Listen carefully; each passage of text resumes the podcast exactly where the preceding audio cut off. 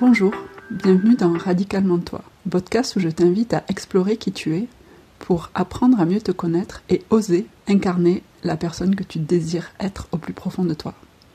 Je m'appelle Marion et un lundi sur deux, je partage avec toi ici les outils, les réflexions, le cheminement qui m'ont permis d'avancer. Si tu souhaites à un moment en savoir plus ou être accompagné par moi en individuel, je t'invite à, me contacter par mon site internet ou mes réseaux sociaux. Tu trouveras toutes les informations dans les notes de cet épisode. Bonjour et bienvenue dans ce nouvel épisode. Aujourd'hui, je voulais te partager avec toi ce que je réalise récemment. Je suis en train de vider une maison de famille, une maison qui a appartenu à des grandes tantes que j'adorais.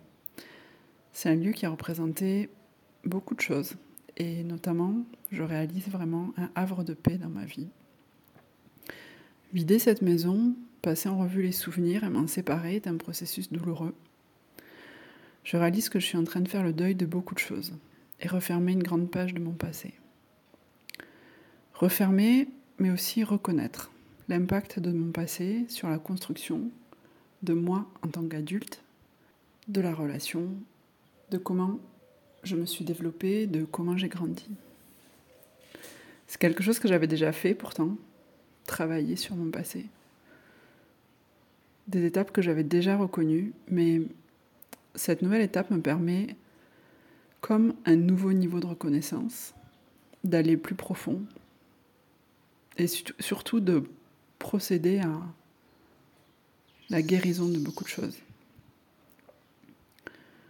J'ai envie d'en parler aujourd'hui parce que Synchronicité Parfaite, une coach en marketing qui fait partie d'un groupe euh, d'entrepreneurs dont je fais partie aussi, m'a demandé, en regardant mes réseaux sociaux, en regardant mon site internet, qui j'ai accompagné vraiment. Tu sais, la fameuse question du persona, du client idéal.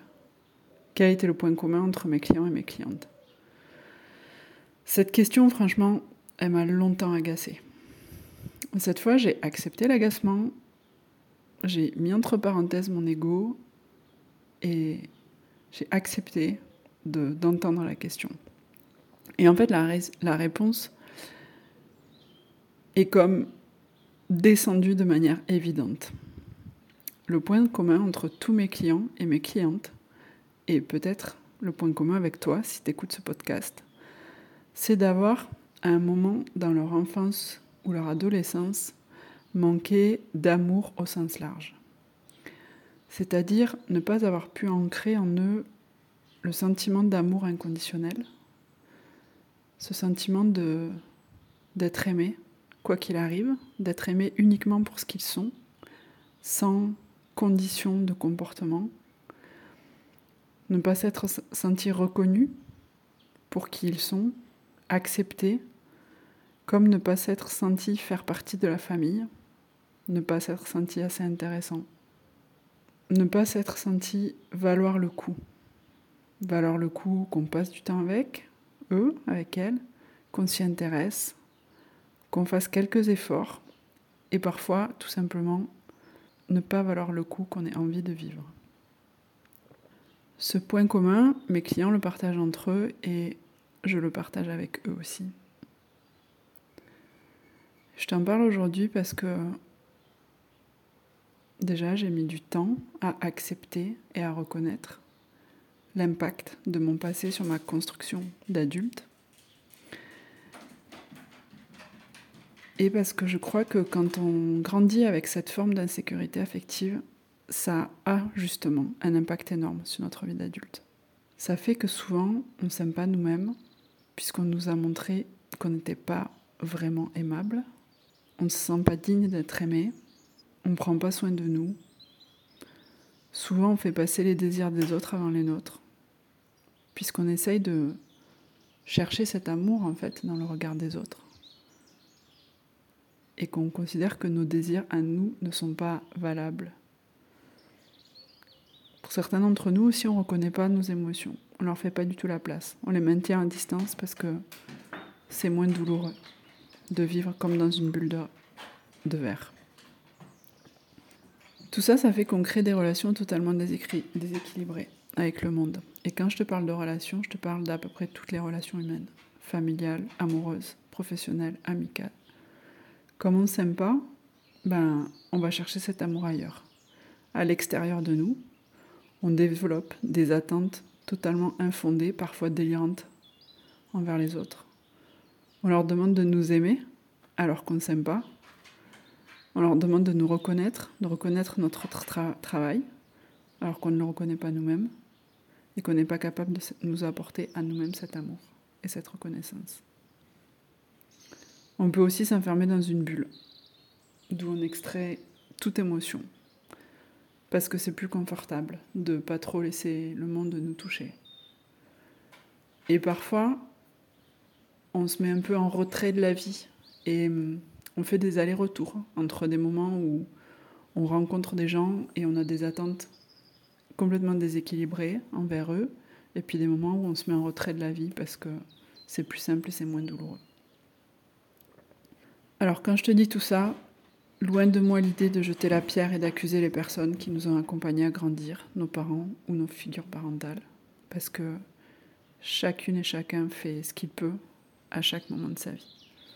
Donc ces parents, ces figures parentales, ces structures qui nous ont aidés à grandir, elles ont fait ce qui était juste pour elles au moment où elles l'ont fait, avec ce qui était aussi leur histoire. Par contre, se dire que parce qu'ils ont fait du mieux qu'ils pouvaient, notre passé n'a pas d'impact sur la construction de qui nous sommes, à mon avis, c'est une erreur et en tout cas, ça ne nous donne pas l'occasion de reconnaître cet impact et donc éventuellement de changer. Ça ne donne pas l'occasion de reconnaître les traumas, les mécanismes inconscients qu'on a développés.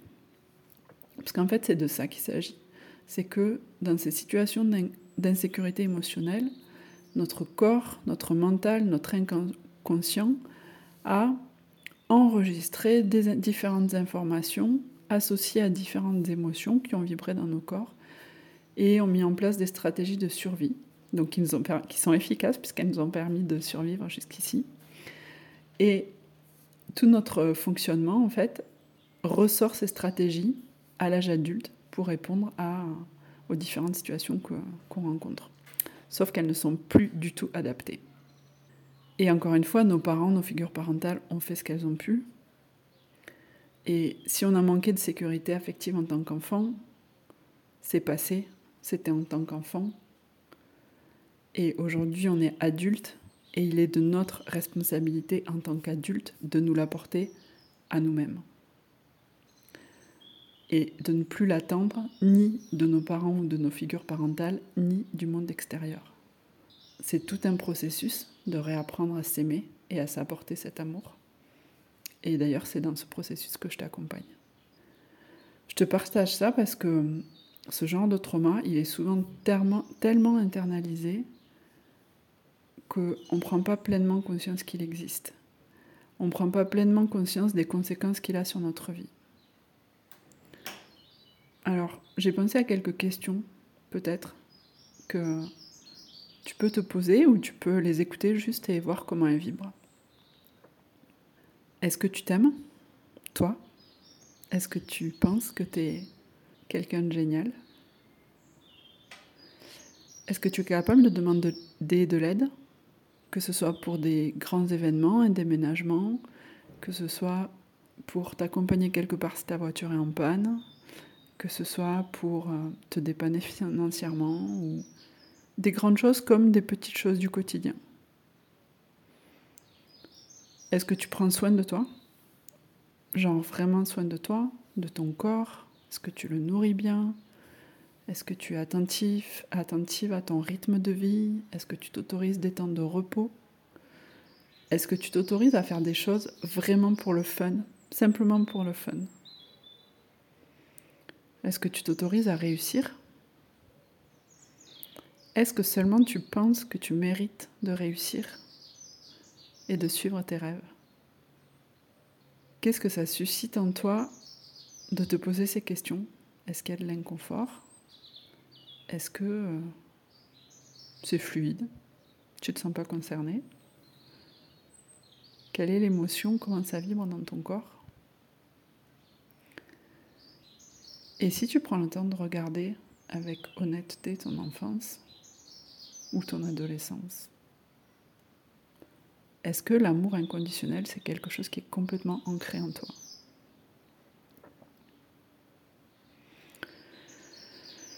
En fait, toutes ces réflexions, ça m'a vraiment permis de clarifier les personnes que j'accompagne en fait. Et ça m'a vraiment permis de comprendre pourquoi j'avais choisi de t'accompagner, d'accompagner mes clientes et mes clientes sur mesure et en individuel. Justement parce que j'aime les remettre au centre. J'aime créer un espace hyper sécurisé où ils peuvent et elles peuvent complètement se livrer, tout déposer, observer qui ils ou elles sont, regarder le passé en se sentant en sécurité. Avec les différents outils, je t'aide à transmuter tes mémoires émotionnelles et petit à petit retisser la relation entre toi et toi-même. C'est vraiment cette relation d'amour avec toi qu'on apprend à retisser pour que tu puisses créer des relations dans toutes les sphères de ta vie qui soient des relations justes et équilibrées. Tu n'es plus en attente d'une forme d'amour déséquilibré ou de reconnaissance puisque tu es capable de nourrir ce besoin d'amour et de reconnaissance toi-même. Du coup, ça réajuste toutes tes relations, les pacifie énormément et tu peux choisir ce que tu désires faire de ta vie, tu deviens plus acteur de ta vie et tu es moins dans la réaction. Tu sors un peu du pilote automatique. Et donc, moi, je commence à travailler avec toi par une formule de 4 semaines, avec une ou deux séances en live, des grosses séances, et ensuite on est en contact régulièrement par messagerie. Et si tu le souhaites, cette, cette étape de 4 semaines, elle permet de déblayer un grand coup. Et si tu le souhaites, tu peux prolonger 3, 6 ou 12 mois. Et vraiment prendre le temps de recréer cette relation, d'aller voir les différents points qu'il y a à mettre en lumière, à guérir, et vraiment de créer la relation d'amour entre toi et toi-même. Si tu te sens appelé, tu auras toutes mes coordonnées pour me joindre dans les notes de cet épisode. Et si tu ne te sens pas appelé, j'espère que tu auras trouvé des informations intéressantes dans cet épisode. Si tu penses que quelqu'un autour de toi peut en bénéficier, je t'invite à le partager. Et moi, je te dis à bientôt. Et je te souhaite une très bonne semaine.